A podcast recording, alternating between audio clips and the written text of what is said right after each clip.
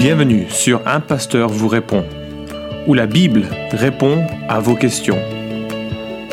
Accueillons le pasteur Florent Varac.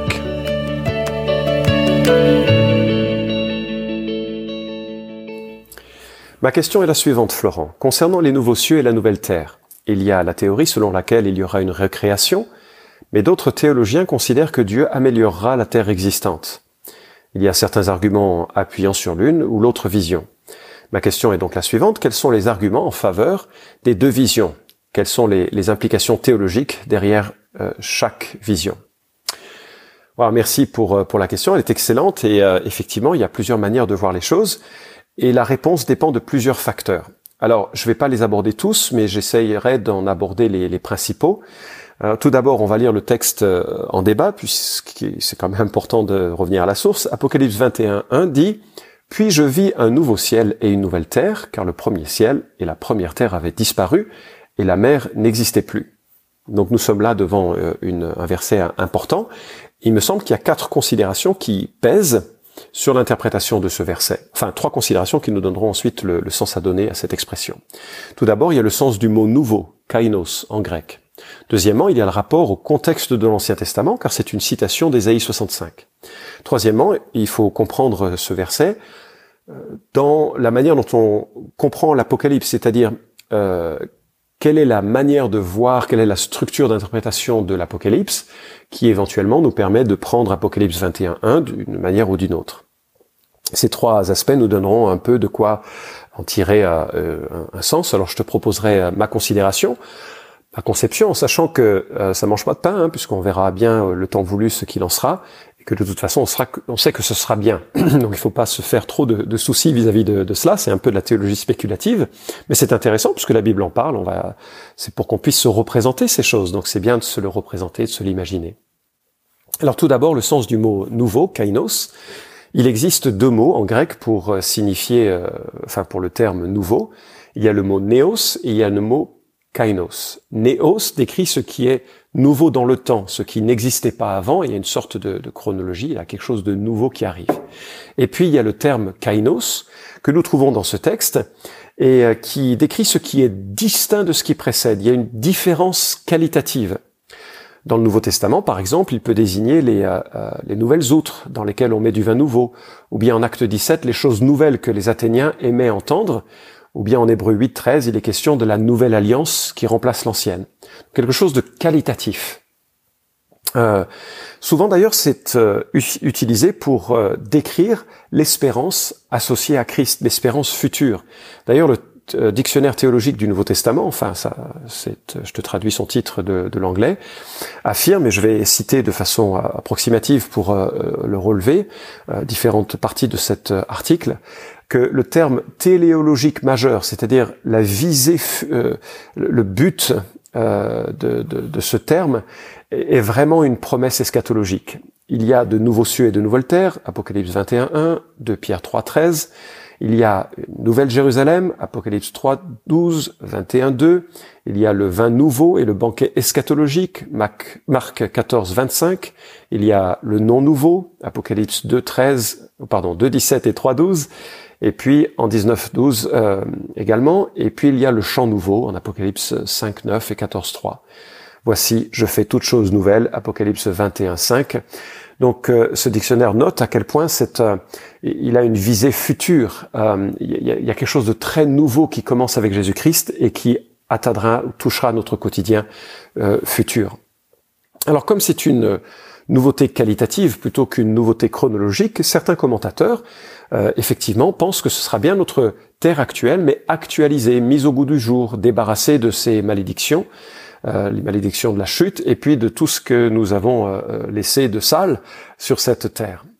En même temps, ce kainos, ce nouveau, est tellement nouveau que c'est difficile d'imaginer notre monde actuel simplement amélioré, parce qu'il y aura forcément toute l'écologie, toute la biologie, toute la vie, tout est impacté euh, pour euh, que cette nouvelle, nouvelle Terre fonctionne. C'est donc difficile de se le représenter. Alors on va essayer d'aller un peu plus loin. Euh, et on regarde maintenant le rapport à l'Ancien Testament et notamment à Ésaïe 65. En fait, euh, Apocalypse 21, 1, que je viens de citer, ou que j'ai cité, commence par une citation du prophète Ésaïe que je vais lire un peu dans son contexte, à partir du verset 20 jusqu'au verset, euh, à partir du verset 16 et jusqu'au verset 20. La citation se trouve au verset 17. Celui qui voudra être béni dans le pays voudra l'être par le Dieu de vérité. Et celui qui prêtera serment dans le pays prêtera serment par le Dieu de fidélité. Car les détresses passées seront oubliées, elles seront cachées à mes yeux, car je crée de nouveaux cieux et une nouvelle terre. On ne se rappellera plus les événements du début, ils ne remontera plus à la pensée, ils ne remonteront plus à la pensée. Réjouissez-vous plutôt et soyez à toujours dans l'allégresse à cause de ce que je crée, car je crée Jérusalem pour l'allégresse et son peuple pour la joie.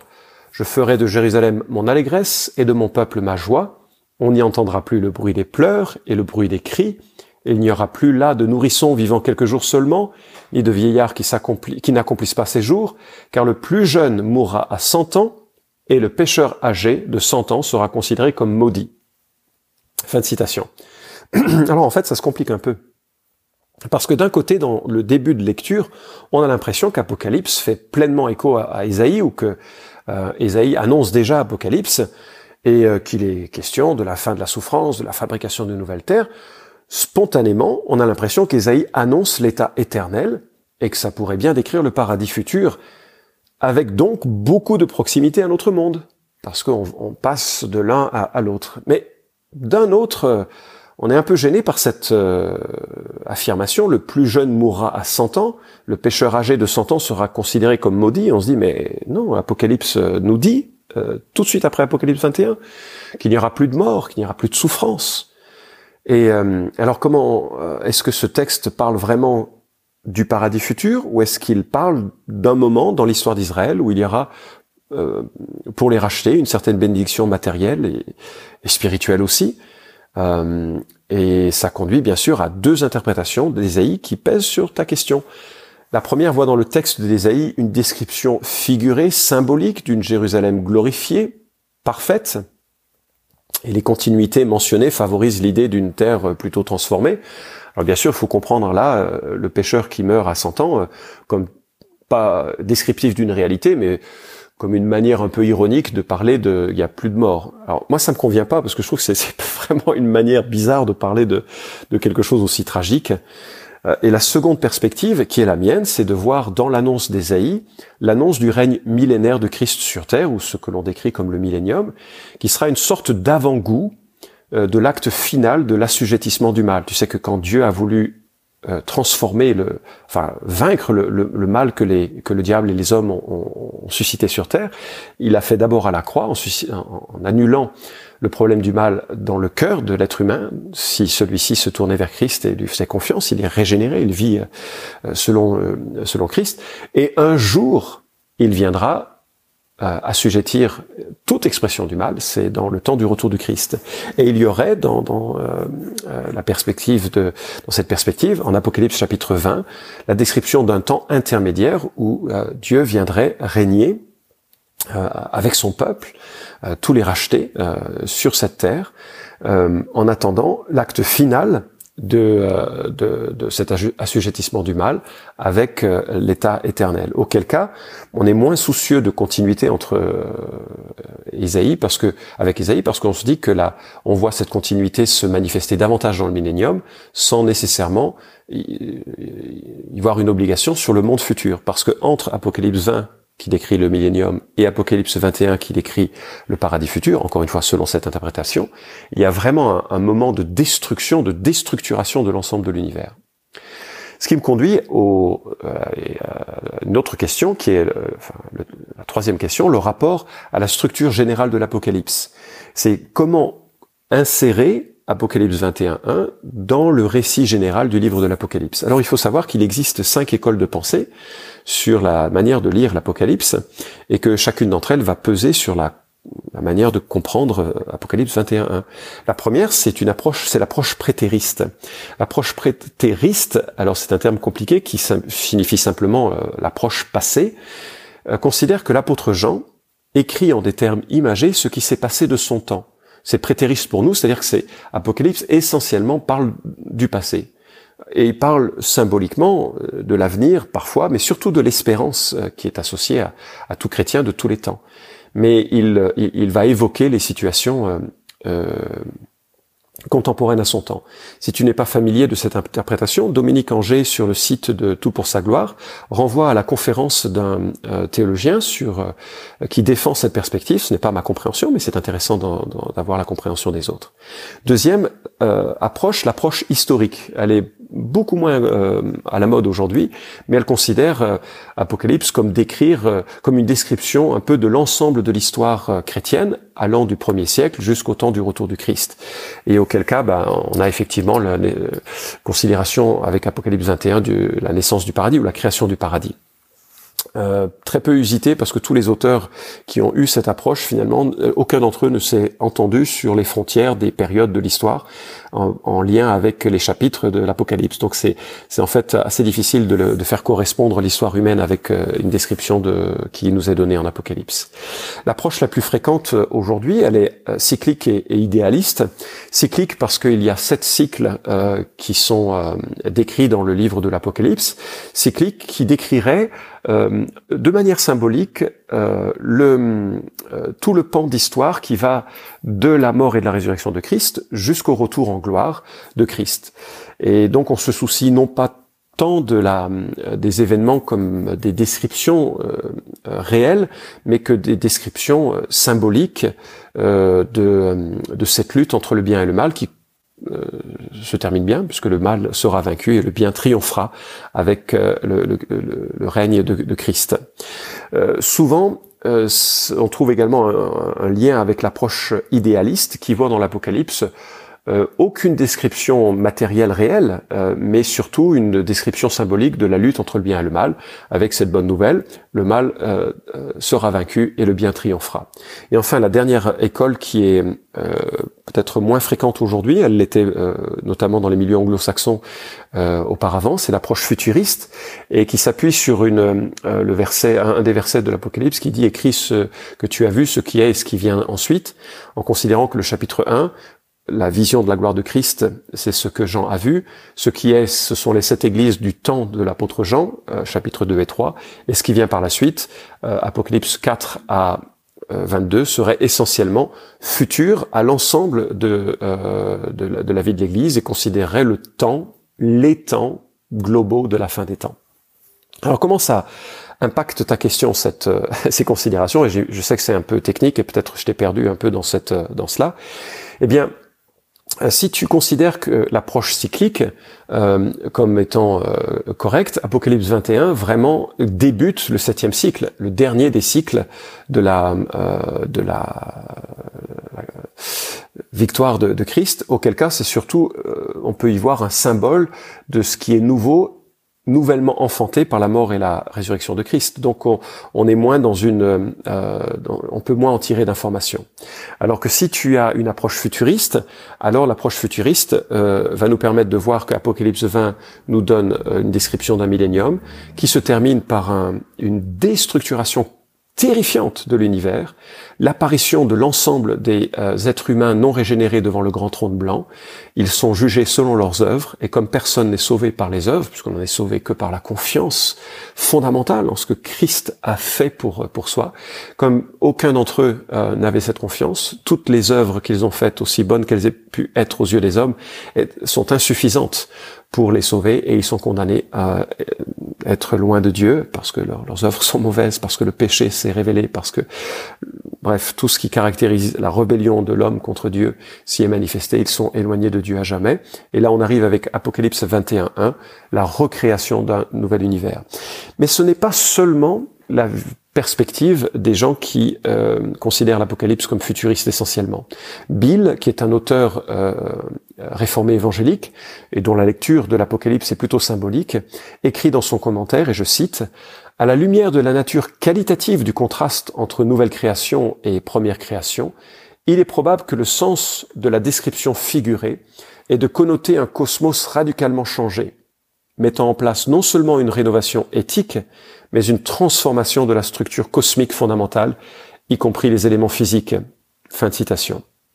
Et c'est vrai que quand on considère les similitudes et les différences entre, les, entre notre monde et le monde de l'Apocalypse 21 et 22, on, se rend compte que voilà, il y a des similitudes et il y a des différences. Parmi les différences, il n'y a pas de nuit, la lumière du soleil n'est pas nécessaire, la lumière de Dieu est suffisante, la ville mentionnée euh, qui est la capitale en quelque sorte de ce nouveau monde, alors même si c'est symbolique, c'est un cube immense, donc c'est surprenant, on n'arrive pas à se représenter une ville comme un cube de 2200 km de chaque côté, euh, et puis on, on, sait que Dieu vit au milieu de son peuple et que ce sera l'enchantement de ses enfants, c'est difficile de se le représenter.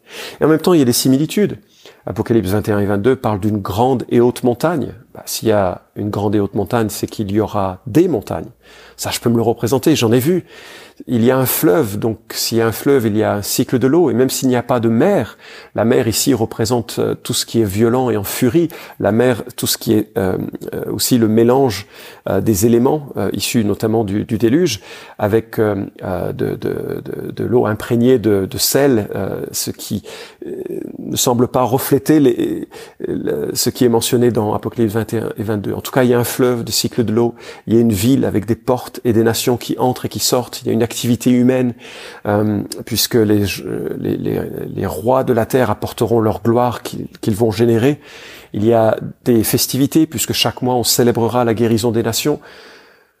Ah, donc comment conclure? Ben personnellement, euh, j'ai l'impression que la, la, ce qui rend le plus compte de la euh, de la du texte des textes que nous avons lus et des considérations que j'ai euh, relevées, c'est qu'il y aura bien une destruction de l'univers et une reconstruction de l'univers.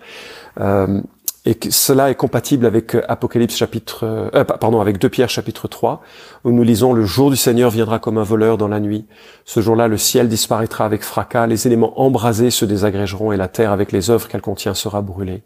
Puisque tout notre monde doit être dissous, Combien votre conduite et votre piété doivent-elles être saintes? Attendez et hâtez la venue du jour de Dieu, jour où le ciel enflammé se désagrégera et où les éléments embrasés fondront. Mais nous attendons, conformément à sa promesse, un nouveau ciel et une nouvelle terre où la justice habitera. Et euh, euh, le fait que l'univers soit détruit ne me gêne pas par rapport à, cette continuité, parce que regardez ce qui est dit de la résurrection. Beaucoup de chrétiens ont été brûlés à cause des persécutions. Beaucoup de chrétiens sont morts dans des bateaux et leur euh, corps a été dissous. Et pourtant, à la résurrection, même si le corps sera qualitativement différent, il y aura des proximités euh, de, entre, entre les corps que nous avons eus sur Terre et celui que nous connaîtrons dans l'avenir. J'en ai déjà parlé dans un podcast, podcast précédent. Et, et donc Dieu n'est pas gêné par, euh, euh par cette euh, déconstruction-reconstruction pour que quelque chose ressemble et soit ouais, reflète un peu cette, la beauté de cette Terre actuelle. Un dernier mot, je voudrais relever un problème euh, dans ceux qui vont très loin dans l'idée que la Terre actuelle devra simplement être euh, transformée. Et il y a un militantisme écologique qui me semble dangereux et qui me semble être décalé avec les données de l'écriture. Euh, dans le sens où il y a certains euh, écolos chrétiens qui en font un peu de leur combat le fait de préserver la Terre en vue du retour du Christ et qui voudraient priver euh, des populations entières d'énergie, d'énergie qui est source bah, de, non seulement de productivité, mais de de, de, de, vie et de confort, et pas seulement de confort, mais de, tout ce qui est médical, de tout ce qui permet à, à, à l'être humain de, contrer les effets de la chute. Et je trouve que c'est une c'est une très mauvaise idée euh, de euh, sorte de, facilité ou de chercher à revenir à un mode de vie primitif euh, sans technologie, du moins pour ces raisons, euh, en vue de préserver la terre. Dieu n'est pas à court de ressources et de puissance. Euh, je suis tout à fait favorable à l'idée d'une écologie qui euh, honore Dieu en, par une bonne gestion des ressources qui nous sont données, qui honore Dieu et qui préserve des bénédictions pour les générations à futur, euh, les générations à venir en leur confiant une, une, terre qui soit le plus propre possible et qu'ils pourront continuer de d'utiliser pour pour la gloire de Dieu, mais de craindre que la, la, terre future serait impactée par euh, les euh, surutilisation des ressources actuelles, c'est vraiment mal comprendre la puissance de Dieu et mal comprendre aussi le mandat de, de qui nous est donné, qui est de prendre soin et de, de, gérer correctement des ressources que Dieu nous donne. Voilà, j'espère avoir répondu à ta question, question un peu complexe. On a regardé plein de choses parallèles à, à, à cet aspect. Et, euh, mais au moins tu as ma perspective là-dessus. Bonne réflexion. Merci d'avoir écouté cet épisode d'un pasteur vous répond. Posez vos questions en nous envoyant un email à question@toutpoursagloire.com. Retrouvez cet épisode et tous les précédents sur notre site toutpoursagloire.com.